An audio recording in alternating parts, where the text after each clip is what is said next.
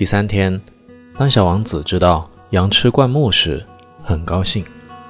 他认为羊也吃猴面包树。我说猴面包树不是灌木。他说猴面包树小时候可以让羊吃。一天，小王子让我画一张画，告诉地球的小朋友不要放过猴面包树。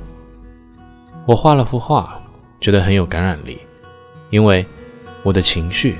受到了影响。Well warned as to the dangers of the baobabs.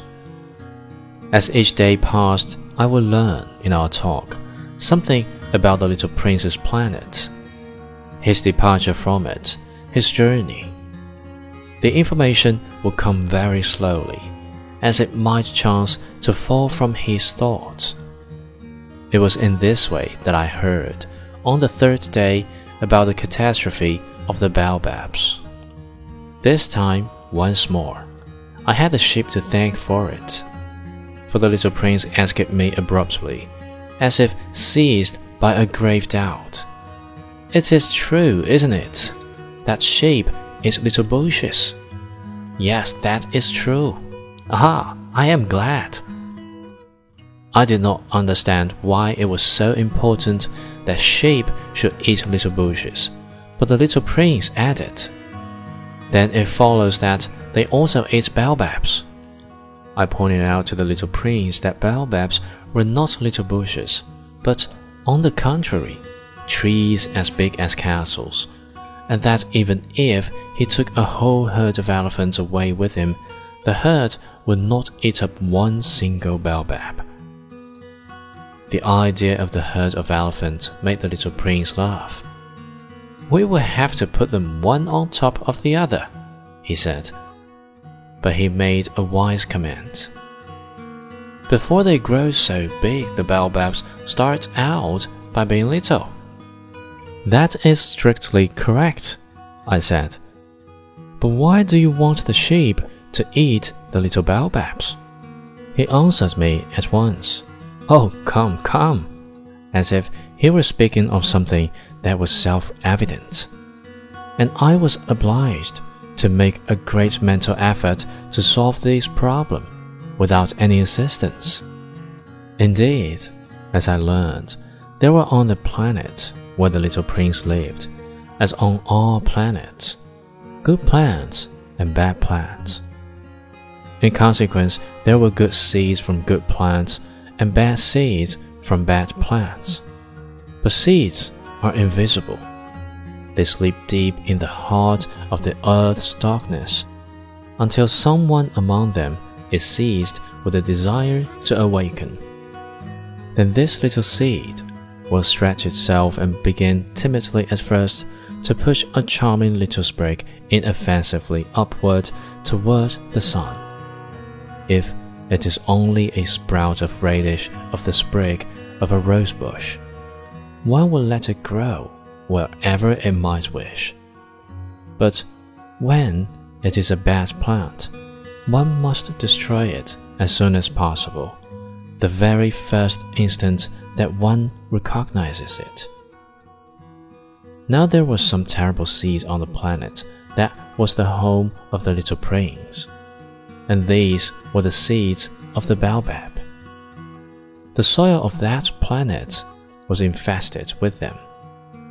A baobab is something you will never, never be able to get rid of if you attend to it too late.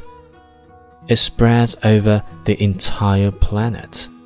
It bores clear through it with its roots. And if the planet is too small and the baobabs are too many, they split it in pieces.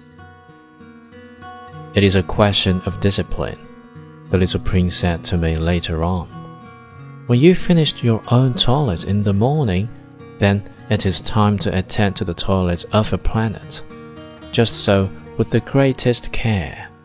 You must see to it that you pull up regularly all the baobabs at the very first moment when they can be distinguished from the rose bushes which they resemble so closely in their earliest youth. It is very tedious work, the little prince added, but very easy. and one day he said to me, You ought to make a beautiful drawing, so that the children where you live can see exactly how all this is. That would be very useful to them if they were to travel someday, sometimes.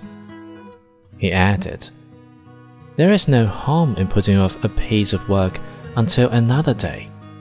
But when it is a matter of baobabs, that always means a catastrophe. A new planet that was inhabited by a lazy man, he neglected three little bushes. So, as the little prince described it to me, I have made a drawing of that planet.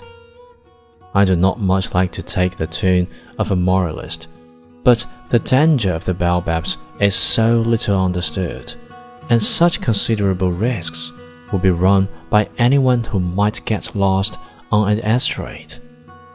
That for once I am breaking through my reserve. Children, I say plainly, watch out for the baobabs. My friends, like myself, have been skirting these dangers for a long time, without ever knowing it. And so it is for them that I have worked so hard over this drawing. The lesson which I pass on by this means is worth all the trouble it has cost me. Perhaps you will ask me, why are there no other drawing in this book as magnificent and impressive as this drawing of the baobabs? The reply is simple I have tried. But with the others, I have not been successful. When I made the drawing of the baobabs, I was carried beyond myself by the inspiring force of urgent necessity.